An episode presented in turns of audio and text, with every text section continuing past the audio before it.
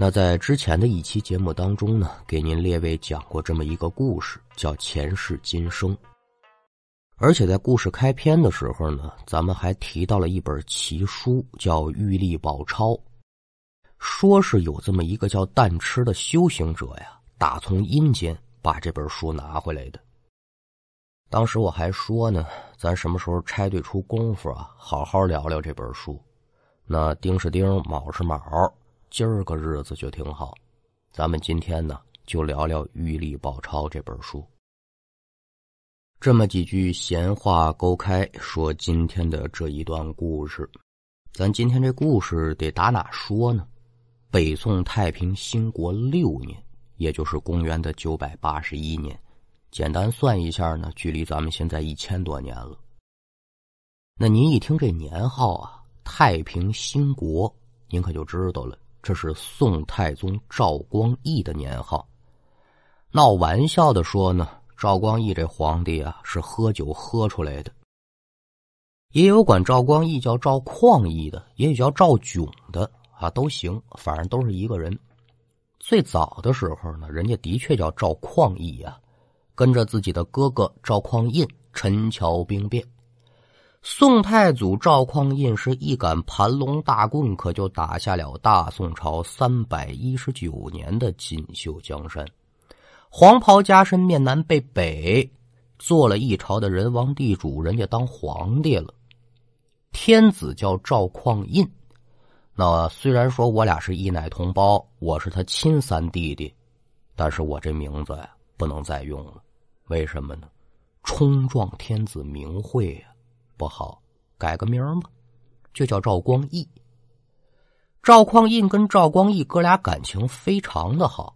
有一天呢，赵匡胤就喊他说：“老三呢，有日子没在一起喝了，宫里喝酒来。”哥俩就在宫里喝了一宿的酒。转过天来，赵匡胤就死了。哥哥死了，弟弟登基。赵光义一登基，又改了个名叫赵炯。你说？他这是不是喝酒喝出来的皇帝呢？反正甭管怎么说吧，叫什么也好，这就是北宋二帝宋太宗。那太宗光义有什么说什么，在历史之上呢，是大大的明君，文治武功平定了五代十国的乱局，两次征战辽东，要收复燕云十六州。尤其是说赵光义这个人呢，对文人特别的重视，都知道。大唐盛世好啊，但是到了唐末的时候呢，重文轻武的这个情况啊，特别的严重，读书人没地位。赵光义一登基，一看这不行，这满朝上下都是赳赳武夫，这哪能行啊？就开始立法，为文人争取社会地位。那您想吧。一个尊重文化、尊重知识的国家，它总是有前途和希望的。咱们不总说这么一句话吗？说“锦上添花不如这个雪中送炭”呢。那“雪中送炭”这典故打哪来的呢？就是打赵光义十冬腊月给穷苦老百姓送炭取暖来的。大概其就这么一历史背景。太平兴国六年农历七月三十这一天，这一天别管说是阴间呢还是阳间呢，简直来说太热闹了。为什么呢？大日子，地藏王菩萨诞辰日，过生日。一提起这地藏王菩萨呢，您就知道了，四大菩萨之一嘛，观音、普贤、文殊、地藏。那关于地藏王菩萨呢？您列位有这佛教信徒啊，或者是喜欢研究佛教哲学的，或者说看神话剧，多少都有些了解。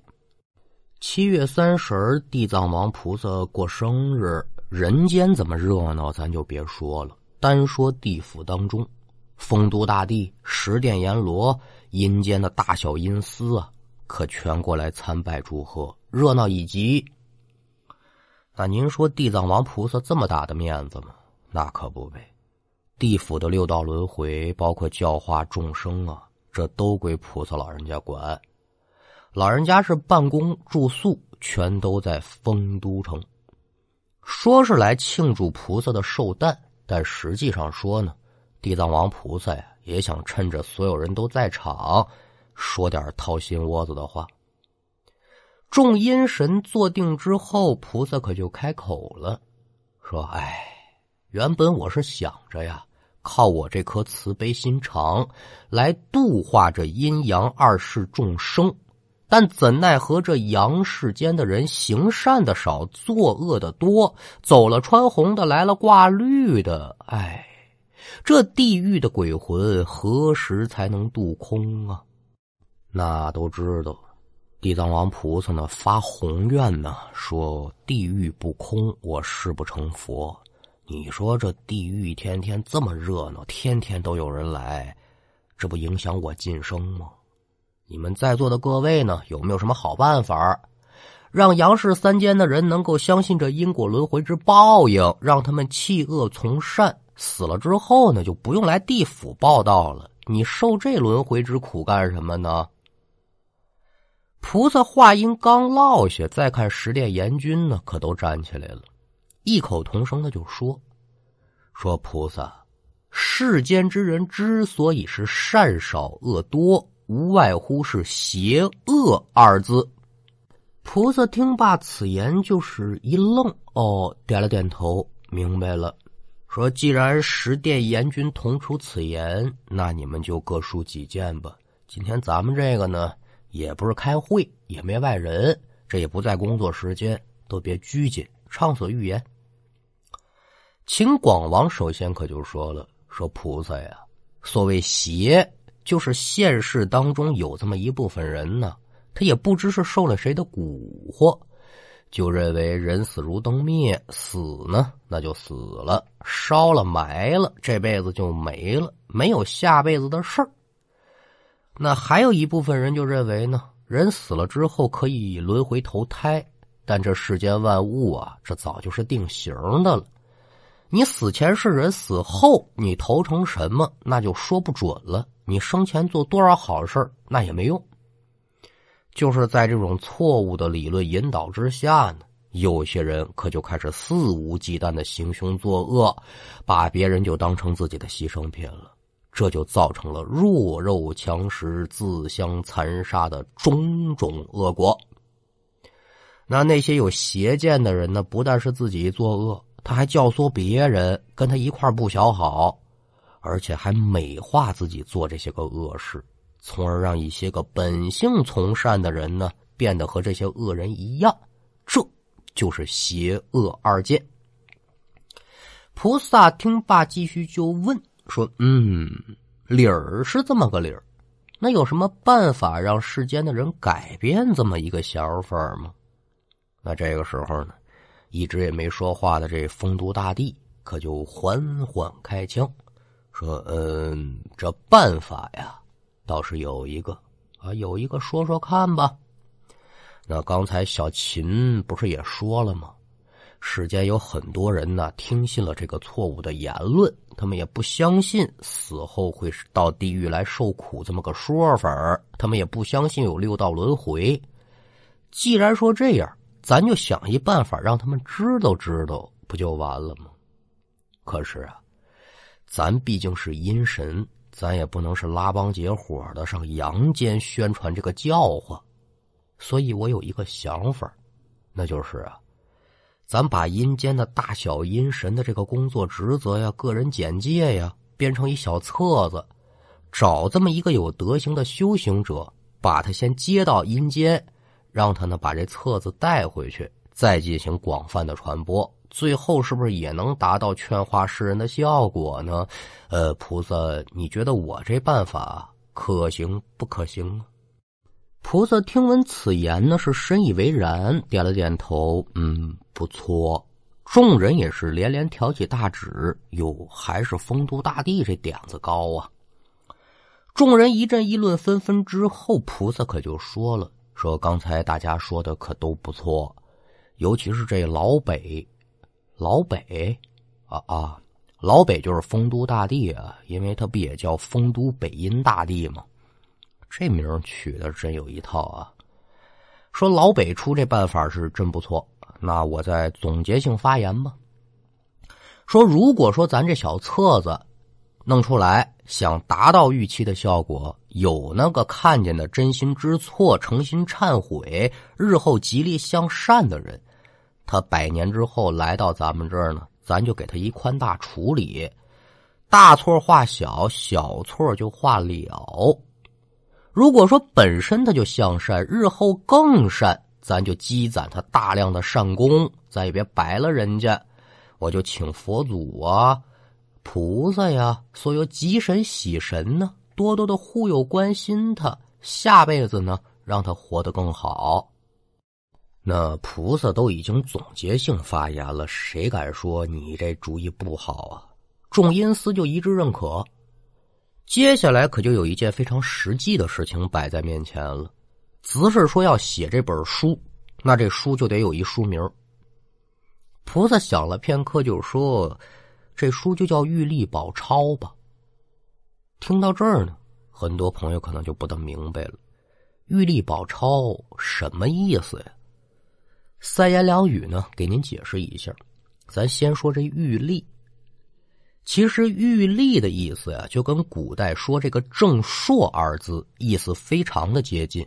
干嘛呢？就是统一思想的意思。就是在当时社会的一个社会价值观。咱再说宝钞，在我国的元朝、明朝和清朝这三个朝代，宝钞指代的就是纸币。但是故事当中呢，这“抄”是一通假字，它通的是抄写的“抄”，代表的就是抄写。那宝咱就不用多说了吧，珍贵的、宝贵的。这就是一个什么？为了统一思想而抄录下来的珍贵典籍，菩萨就起这名儿，就这意思。既然说事情已然拍了板了，按理说呢，你就直接派人着手去办去。但是不行，这事儿还得跟一个人汇报一下，谁呢？玉皇大帝。按理说的话呢，这玉皇大帝啊，管不着地藏王菩萨，一个是道教的，一个是佛门的。但是呢，这丰都鬼城这地府是人家玉皇大帝的管辖之下，就连地藏王菩萨这办公这一亩三分地儿，那都归玉皇大帝管。所以说，我要干这事儿吧，我要不经过他呢，有点说不过去。走一流程吧。赶等到了农历的八月初三，地藏王菩萨呢又开了这么一次关于编辑玉历宝钞的集体会。十殿阎罗带着拟好的奏议，可就上天参见玉皇大帝。玉皇大帝看完这奏议之后呢，就连声说：“好，好，好！”这就他是同意了，立即同意编写这个玉历宝钞，拿出纸笔墨砚，又写下了一些具体的奖罚制度。比如说呀，这心存恶念并有心存悔改之人，在阳间如果做了善事，还劝别人做善事。不但能减轻自己的罪孽，还能减少亡故亲人在地狱的刑罚，让他们早早的超生。还有那个一直不小好的呢，那就干了。你死之后啊，不仅说在地狱得吃苦受罚，而且永世不可转入人道，等于说呀，日后没机会再做人了，等等之类吧。这发指一下阴间的大小众神。就积极配合，否则呢，这后果呀可想而知。再编公务员，搞不好就得撸下来。那在得到玉皇大帝的许可之后，玉历宝钞很快就被编纂成册，可就等这么一个有大德的修行者来了。可是啊，这一等就等了五十年。一晃可就到了北宋天圣八年了。天圣八年就到了宋朝第四个皇帝宋仁宗赵祯这儿了。天圣八年是一零三零年了。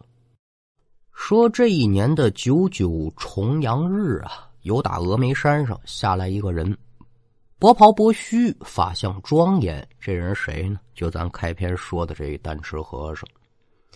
这天，单吃和尚呢，一个人由打峨眉山上下来，一想，哦，今天是重阳节了，我登高吧。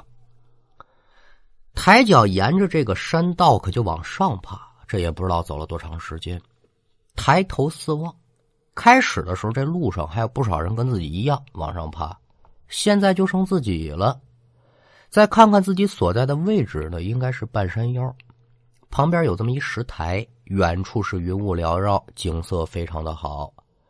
爬了这么长时间呢，但吃和尚也累了，说我上石台上休息一下，看看这美丽的风景。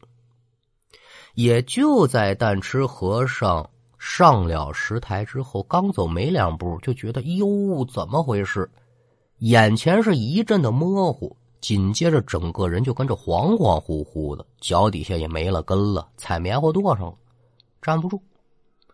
那这个时候，但吃站这地方，距离石台的边缘可就没多远了。这栽两栽，晃两晃，非掉下去不可呀，摔一粉身碎骨。为了稳住身形呢，但吃和尚就用手中这禅杖杵在这石台子上头。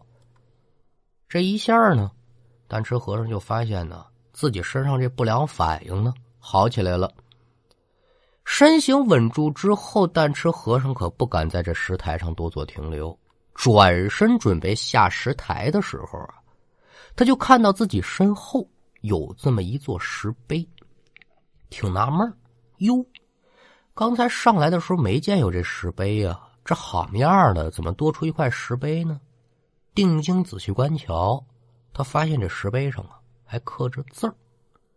说的是大道无为，清净一真，六道众生皆因妄成，冤妄造业，善恶忧分，因果不爽，毫厘分明，心念才动，业相己行，人虽不见，神鬼早明，勿为暗示，果报难遁。这是五十六个大字，古朴惊醒。看起来呢，非常的难懂。子是说，但吃是有修行的人，乍一看这段文字啊，他也得琢磨呀，这什么意思呀？写的真不错，我得好好研究研究。正思忖之间，就听到身后有这么一阵沉闷的开门之声。扭向回身，定睛仔细观瞧，但吃和尚一下子可就愣住了。石台之外啊。悬空着出现了这么一座金碧辉煌的宫殿，两扇朱砂红门正在缓缓的打开，而且门上的匾额之上写着四个烫金大字，叫做“出生入死”。这边但吃和尚还没回过味儿来呢，就从这门里面呢蹦出来这么一个青面獠牙的小鬼儿。小鬼儿来到但吃面前，恭恭敬敬的。给拜了三拜，也不说话，搀着蛋吃就缓步往这大门里走。赶等二人进了这门之后呢，蛋吃可就看见了，门后不远的地方呢有这么一宫殿，而且宫殿之内是华灯金烛，一片的喜悦之色。蛋吃和尚走进来之后，殿内众人呢可就朝外看，哟，都说这不来了吗？来了。蛋吃迷糊了，这干嘛呀？专等我呢？青衣小鬼把这蛋吃和尚搀扶到宫殿的台阶之下，就示意蛋吃和尚啊，你得跪下。蛋吃和尚现在也回过味来了，自己心知肚明，这这地方不简单，那让我跪我就跪吧。扑通通是撩袍跪倒，但是这脑子呀，可是在飞速的旋转，琢磨事儿啊。刚进这门口的时候，记得挺清楚的。匾额上写四个大字，叫“出生入死”。小鬼把我领进来啊，这就已经很反常了。再看大殿上这些人，一个个虽然对我笑脸相迎，但这也太瘆人了。这长相，这不敢恭维呀。你瞧这人长一牛头，你再看这人长一马面，呦呦呦，这不黑白无常吗？看见这些熟悉的面孔啊，但吃知道了，完了，自己这是来到丰都鬼城了。但吃想的对不对？太对了，这就是丰都城，就是阴间。现在和尚所在这地方是丰都大帝的冥府。今天不是九月初九吗？丰都大帝过生日，所以阴间这个大神小神的呢，可都来给丰都大帝过寿。但是啊，地藏王菩萨今天有事没来。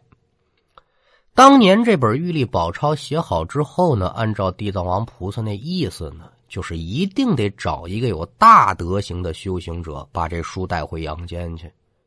但这一等等了五十年，按说呢，天上地下的这五十年不长，可也没等着菩萨口中说这人。也不知是怎么就这么巧，九月初九这一天，丰都大帝过生日，众神正在这庆贺呢，突然之间就感觉杨氏三间峨眉山之内佛气冲天。这可就知道了，这峨眉山上肯定是下来了有大德的修行之人了。这才知道幻象一查看，发现但池身上还真得说是佛光普照，这是个有大德行的人。赶紧开门，让小鬼给迎进来。那叔不要麻烦，既然这人已然找到了，就赶紧是派小鬼去请菩萨。丰都大帝自己这边呢，就跟蛋池说明这事由，怎么来怎么去一说。最后就告给他了，说现在啊，阴间众神所有的个人简介，还有工作职责，还有赏罚制度呢，我都给你写这本书里头了。地藏王菩萨说了，这个书呢，就必须得有这么一个大德行、大修为的人带回阳间，日后呢，在杨氏三间流传，选来选去呢，你最合适了，你有说服力吗？丰都大帝说完之后呢，哟，还倍儿客气，给这蛋池和尚深施一礼，这面子可不小了。那和尚自然得说：“哟哟哟哟，这是我出家人的分内之事啊，不敢受礼，就欣然接受。”那也正当蛋池和尚准备伸手接书的时候呢，半悬空又传来这么一声音，就说：“说慢慢慢，此书啊还不能面世。”众人抬头定睛仔细观瞧，只见地藏王大菩萨是飘然下落。待站定之后吧，地藏王菩萨可就说了：“说刚才呢，我跟玉帝啊，我们俩商量了一下，这书里的内容吧，有不妥之处，还得修改修改，重新整理一下。至于说怎么修改呢？玉皇大帝的意思就是说，这阴间的神吧，他跟天上的神不一样。”说天上的天神呢，在世人眼中那都是积极正面的形象，有名有姓。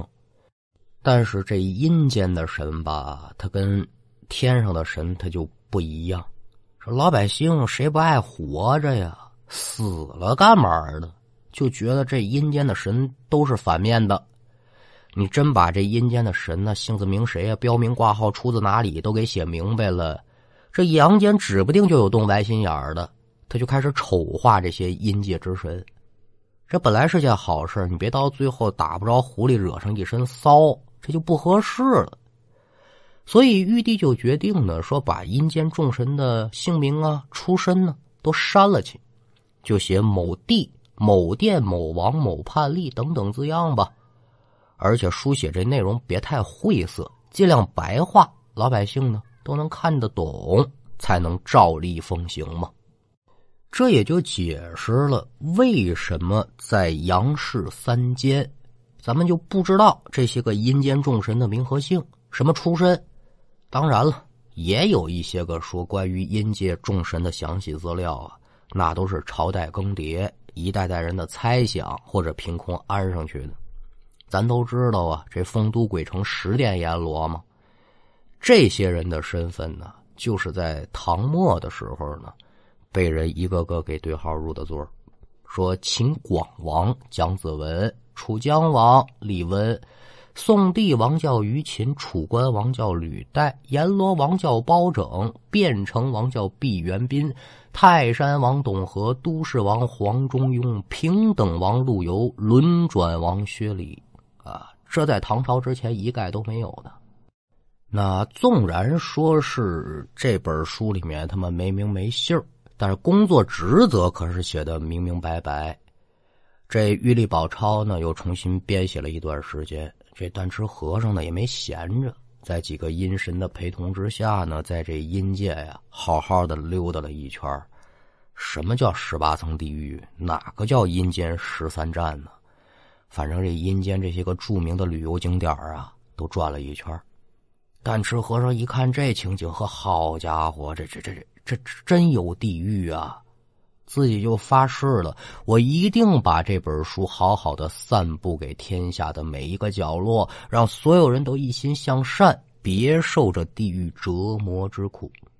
咱们是简短接说，很快这玉历宝钞再次编纂完成，但吃和尚可就由打阴间再次返回到阳间了。回到阳间的地点是哪儿呢？就是峨眉山。这就像是有一传送门，或者是有一回程卷轴，差不多那意思。在下山的途中呢，但吃就遇上这么一小和尚，也是云游之人，叫雾迷。两个人这么一碰面，相逢既是缘，又都是佛门中人。但吃大师呢，就把自己在地府的经历呀，给这雾迷讲了。雾迷一听，哟，这这真的假的呀？那自然是真的了。我相信您说的话，您是有修为的人，您不可能说谎。连忙是俯身下拜。自此之后，这雾迷和蛋吃二人可就成了师徒关系了。雾迷呢，再把这书抄录，跟蛋吃分手，等于说师徒二人四处云游，可就把《玉历宝钞》这本书给宣传开了。这书介绍的是什么呢？没别的内容，就是劝人小好，劝人向善。慢慢的呀，这《玉历宝钞》在民间可就流传开来，一直到了清雍正年间，这书得说是盛极一时了。由皇室出钱，开始把这本书印刷成册。就不局限于是简简单单的手抄本了。至于说是单吃和尚跟弟子悟迷分手之后呢，心存普救天下之志愿，对众生的罪业呀，也是痛苦十分，手执铁杖，脚穿芒鞋，云游天下。后来，但吃和尚啊，白日乘云飞升，被老百姓就封为弘济真人。